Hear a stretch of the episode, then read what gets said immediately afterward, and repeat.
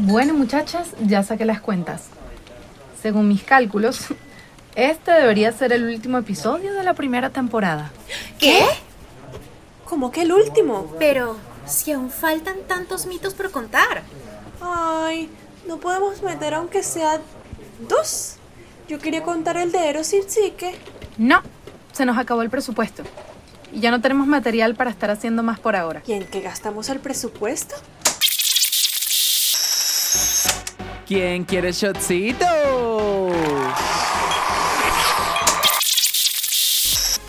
¡300 Pegasos llevaron a la selecta lista de invitados a la remota isla donde el after tuvo lugar.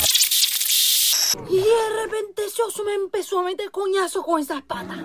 Tra, tra, tra, tra, tra. Pero yo me levanté y lo coñacié también, no. Ah, cierto. Verdad, sí, verdad. sí, verdad, verdad. ¿Y si contamos todo lo que falta en este? O al menos los mitos más importantes, pero así cerramos con broche de oro. Estás loca, es imposible.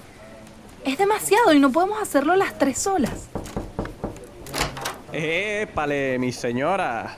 Bueno, pero nosotros aquí les podemos echar una ayudadita. Ay, hola, ¿cómo están otra vez? Hola. Miren, yo traje ¿Y Apolo? Aquí. Apolo segurito no ha llegado, ¿verdad? Bueno, mi amor, aquí estoy, friendo pequeño. ¿Y tú?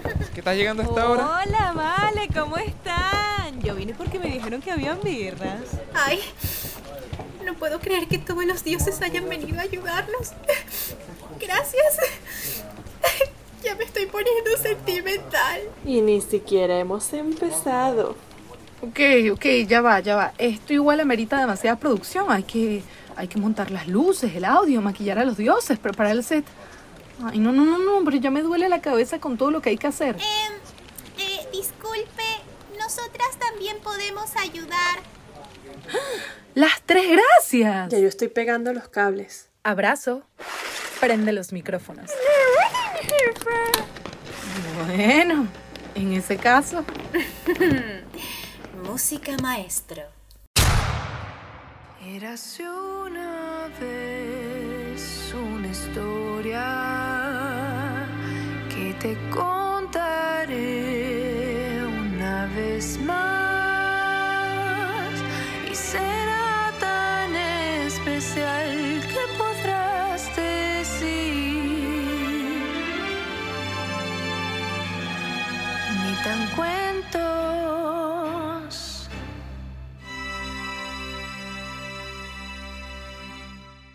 Ok.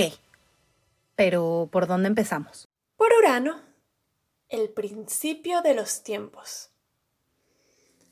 Al principio, todo era caos, hasta que la madre tierra, Gea, concibió a Urano. Ellos dos se casaron. sí, sí, querido oyente, el incesto era común en esos tiempos. Y bueno, pues empezaron a tener hijos. Muchos hijos. Los primeros fueron cíclopes, ustedes saben, los de un solo ojo en el medio de la frente. Después de ellos vinieron los hecatónquiros. ¿Eca qué? Hecatónquiros, unos gigantes de 100 brazos y 50 caras. Urano decidió después de eso desterrarlos y los encerró en la oscuridad del vientre de Gea. ¿Y eso a ella le gustó? No, a eso, eso a ella le dolía muchísimo. Imagínate tener un poco de seres amotinados intentando salir. Pero sin importarle esto, él decidió seguir y seguir teniendo hijos. Pobre mujer. Sí, aún en contra de la voluntad de Gea. Tuvieron a los 12 primeros titanes, entre ellos Cronos. Este último ayudó a su madre en un plan para deshacerse de Urano. Ay, ya estaba harta de ser fecundada sin parar, pues. Gea hizo una hoz de pedernal y se la dio Cronos. Cuando el titán del cielo bajó para fecundarla otra vez, lo agarraron entre cuatro de los hijos, cada uno por un punto cardinal diferente. Lo estiraron. Eh, acuérdense de que Él es el cielo Y así fue que precisamente quedó cubriendo todo. Pero bueno, en eso llegó Cronos y con la hoz le ha mochado ese huevo. Horario familiar. Ay, bueno. Su miembro viril, que terminó cayendo entre las olas del mar y...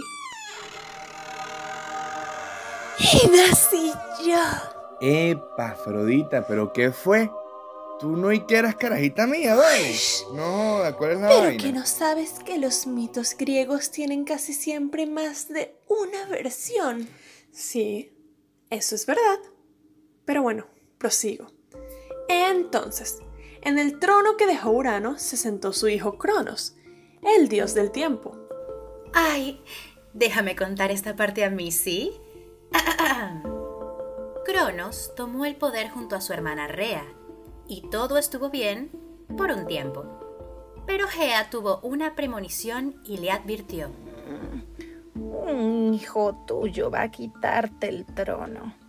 De la misma manera en que lo hiciste tú con tu padre. Cronos se hizo el Willy Mace ante semejante advertencia y se puso a tener retoños, seis para ser exactos, y ustedes ya los conocen. Pero, para evitar que se cumpliera tal profecía, Cronos decidió comerse a sus hijos justo después de que nacían. Ay, mira, si yo fui la primerita. No había empezado ni a llorar y mira, me tragó. Y conmigo tampoco comió cuento. Yo ni vi la luz. No, en las tinieblas desde que nací.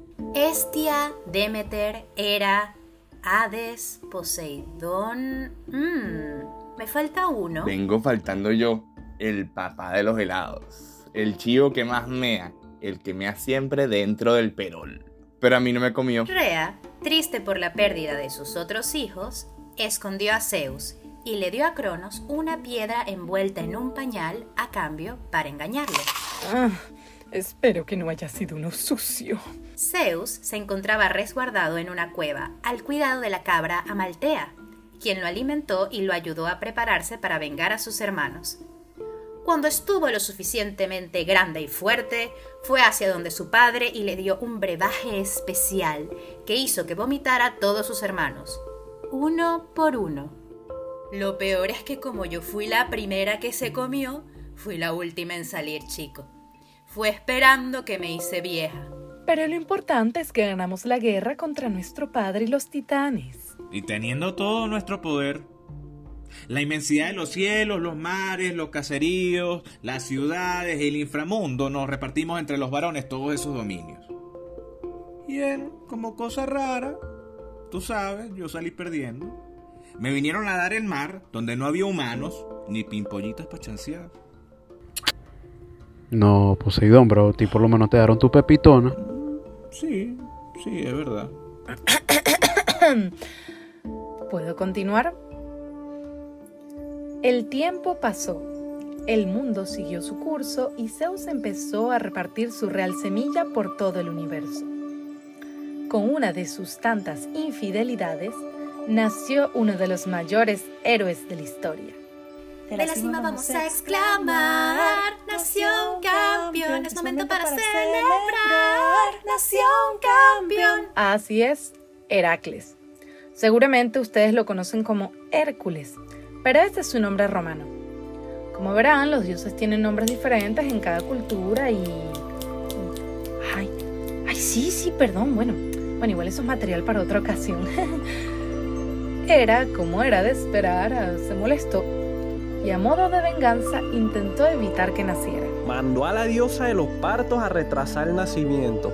Le cruzaron las piernas a la pobre muchacha. Pero en vista de que este plan no funcionó, Hera esperó al héroe en la bajadita y al crecer le causó una demencia que lo llevó a matar posteriormente a sus hijos y a su esposa. ¡Ay! Pero, pero la versión de Disney no era así. Ah, en fin. Luego de semejante tormento, Heracles fue un oráculo para intentar ordenar su vida y el orden de sus betas. Allí le anunciaron que en vista de sus actos atroces, debía realizar 12 trabajos comandados por el rey Euristeo para expiar sus pecados. Pero es que no hubo forma. se le mandó al león de Nemea y lo mató. A la hidra de Lerna la rebanó en cuadritos. Al toro de Creta lo domó y lo dejó así mansito. Y de último, yo lo ayudé a bajar al inframundo para su último trabajo. Sí, para llevarse a mi perro.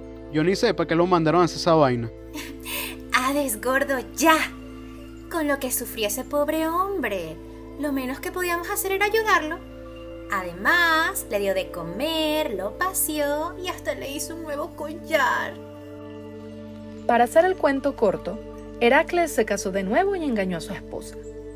Esta, cegada por los celos, le dio una túnica envenenada que lo perdió en candela. Zeus, al ver que su hijo había muerto, lo resucitó, lo llevó al Olimpo y lo convirtió en inmortal. Ahí Heracles se casó con la hija de Hera, Eve, y vivieron felices comiendo perdices.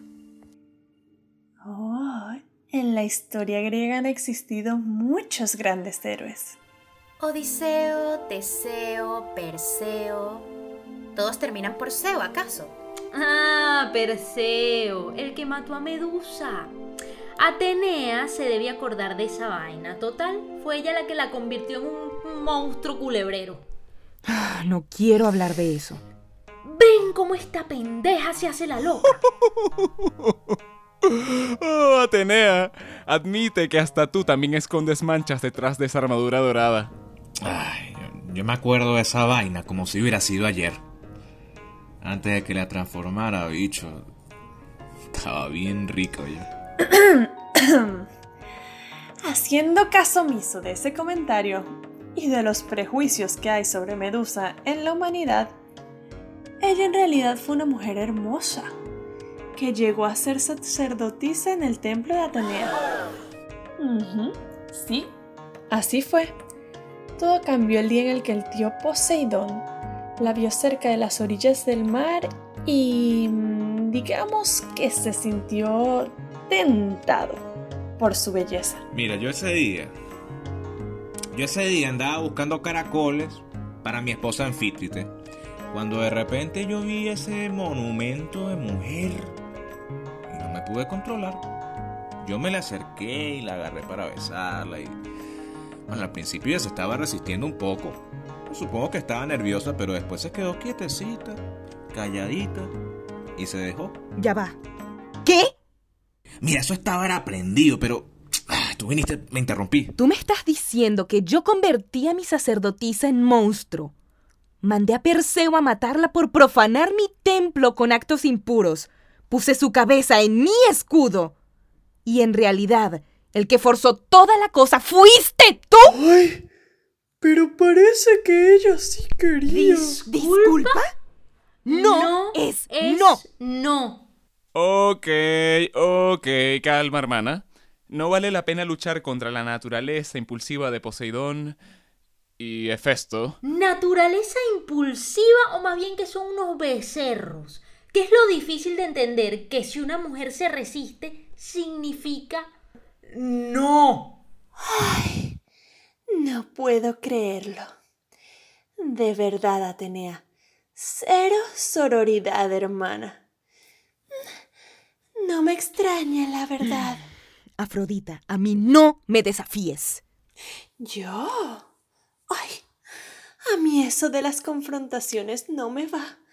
Qué mal gusto. Madre, no me hagas hablar. ¿Acaso no te acuerdas de Psique? ¡Ay, Cupido! ¡Hijo! ¿Vas a seguir con eso? ¡Ay, supéralo! Mamá, ya te dije que no es una fase. Me llamo Eros. Como Cupido nada más me conocen en Roma. Psique era la menor de tres hermanas. Y era una joven tan hermosa que los humanos la consideraban más bella que la mismísima Afrodita. A tal punto que abandonaron sus templos para ir a rendirle honor a Psique. Esto obviamente causó unos celos terribles en la diosa y mandó a su hijo Eros a que la flechara para que se enamorara de un cochinito. Eros, cumpliendo las órdenes de su madre sin cuestionarse, se metió en la habitación de Psique cuando ésta estaba dormida. Pero quedó embelesado por su belleza. y por error se pinchó con su propia flecha, quedando irremediablemente enamorado. Ah, es la mujer más bella que he visto. ¿Qué te dije que no volvieras a decir eso? ¡Ay, carajito! Tan grande fue el alboroto que el cochinito despertó a Psique. Y Eros tuvo que escapar sin poderle decir ni una palabra.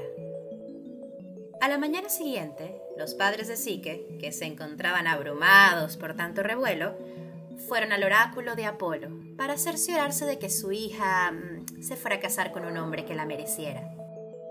Yo dictaminé que la llevaran al risco de una montaña y allí encontraría su amor, un monstruo de otro mundo.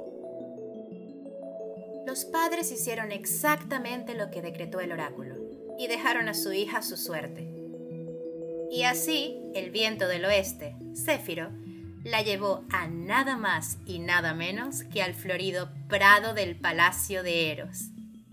En el interior, todo estaba decorado con las piedras más preciosas que sus ojos habían podido contemplar. Y en la recepción, justo en el centro del salón, había un candelabro de oro que la saludó. Ma chérie mademoiselle, es un profundo orgullo y un gran placer darle la bienvenida esta noche. Y ahora la invitamos a relajarse. Póngase cómoda mientras el comedor le presenta dignamente su cena. Yo la iba a visitar en la oscuridad de cada noche.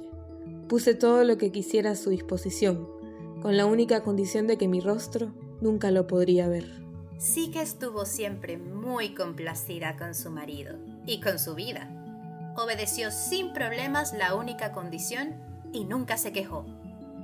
El único problema fue cuando sus hermanas mm, llegaron de visita y al ver tanta riqueza, la envidia las consumió y convencieron a su hermana de enfrentar a su esposo y a escondidas averiguar de quién se trataba. Así que esa noche se armó con una vela y un cuchillo. Esperó a que Eros estuviera dormido y al iluminarle el rostro, se dio cuenta de que no había en el mundo un ser más hermoso. Conmovida, se pinchó por accidente con una de las flechas y quedó enamorada sin remedio. En ese momento, la vela se derritió sobre el ala de Eros. Se despertó espantado ante la traición de su amada y huyó llorando.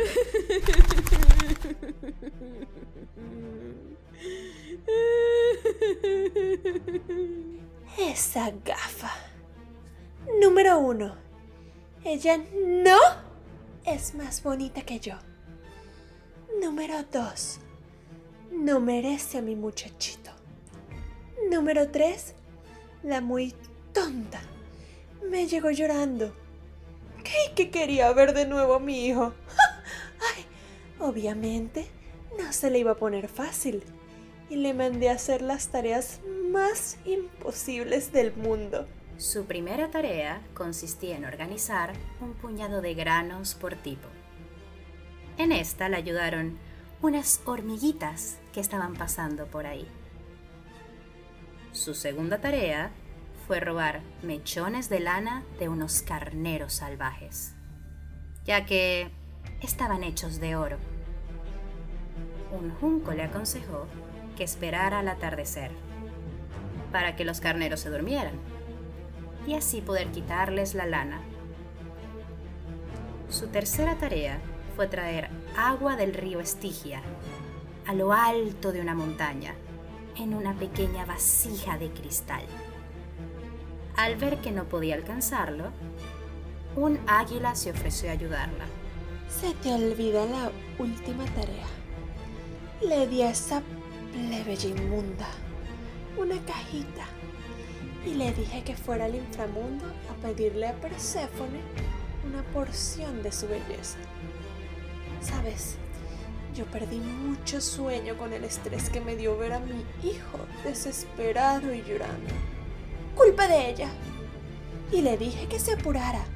Me la tenía que aplicar antes de ir a la función de teatro del Olimpo.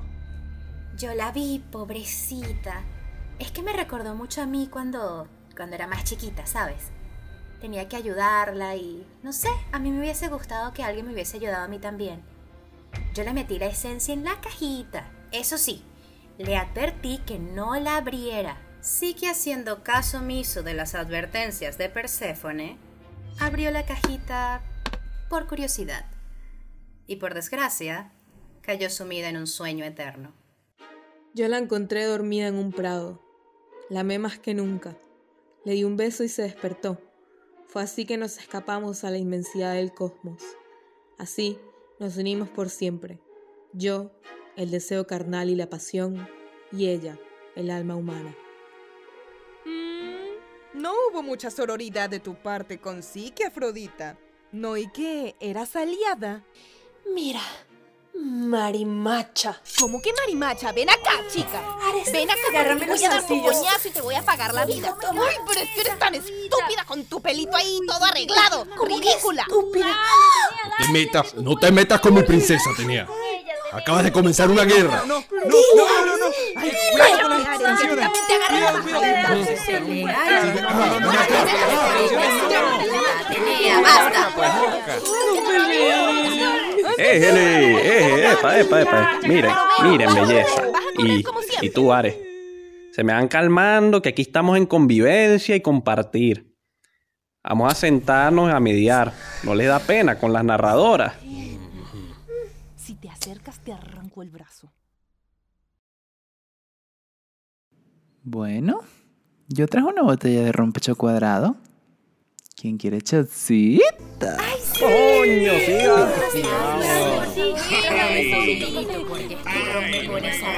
No me diga eso que ahora sí se armó. Ahora sí se armó. Prendió la que tal. Cabernet, te lo aguanto también. Miren, pero ya, ya, ya, ya va, ya va, ya va. ¿Qué pasó con la historia? Esto no estaba en el guion. Espérense un momentico, un momento. Bueno, bueno, vamos a jugar Yo Nunca Nunca. Y después, ¿verdad o reto?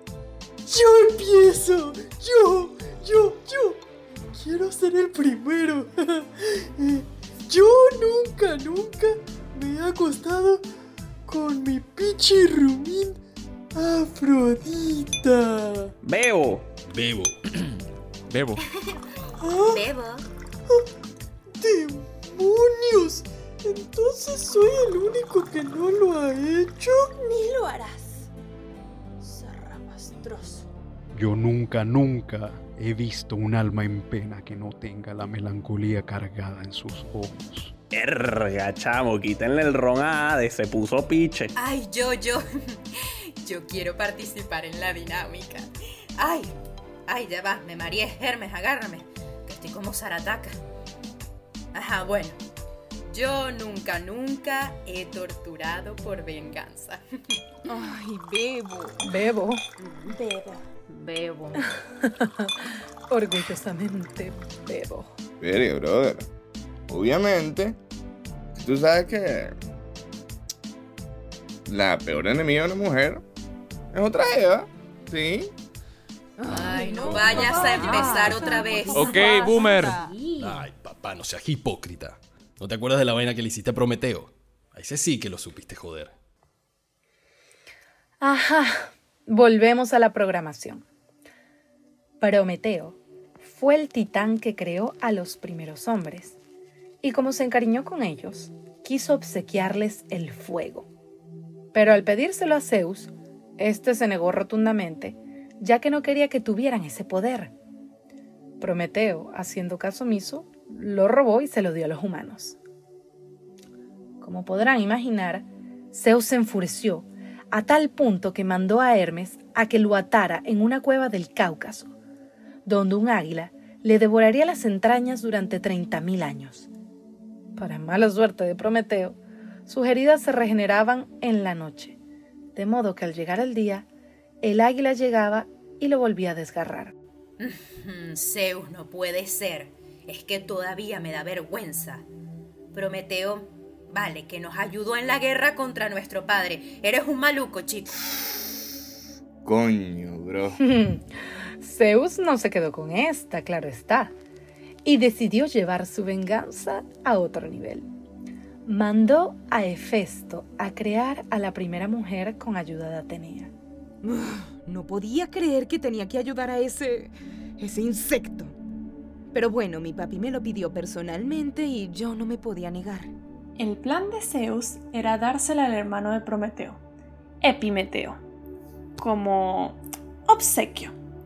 Así que le pidió a Afrodita, Hermes, Atenea y Apolo que le otorgara a cada uno un don a Pandora para hacer de ella la mujer perfecta.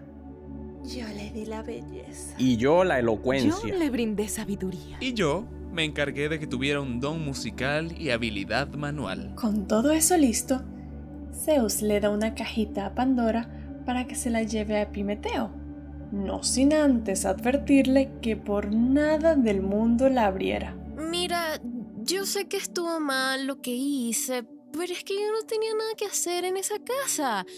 Epimeteo se la pasaba todo el día afuera creando árboles, fauna, flora y yo me aburría, pues. Además, esa caja era tan bonita, tan delicada.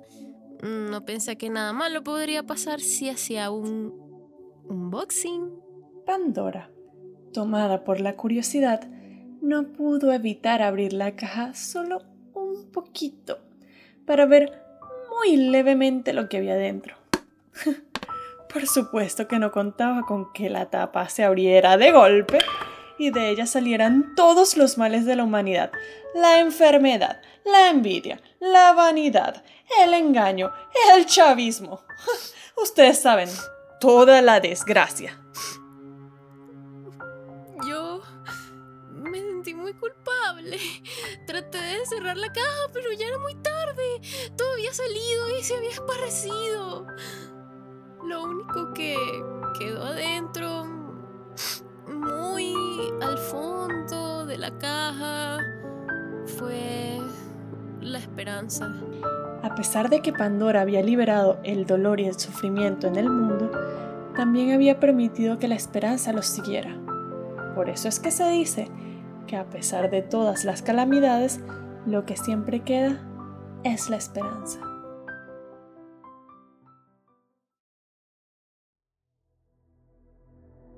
Después de planear el cumpleaños de Afrodita, escribir cartas de amor con Bolívar y Manuelita, ver la transición de Coria a Perséfone, vivir las desventuras de Casanova. ¡Chao, Belezze! No, no, no, no, no. Tú te me devuelves a tu época.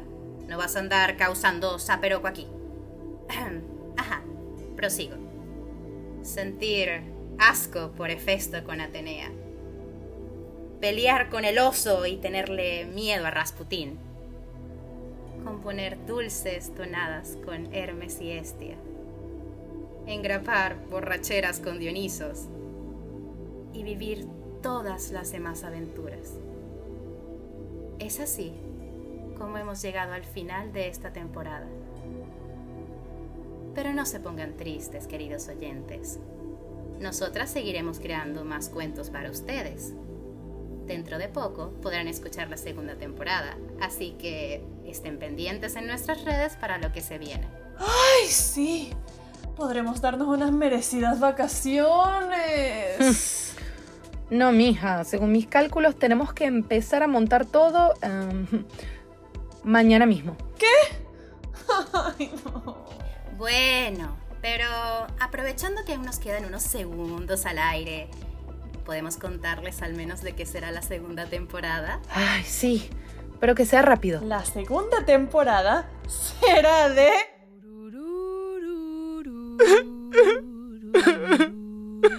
No puedo creer que se terminó.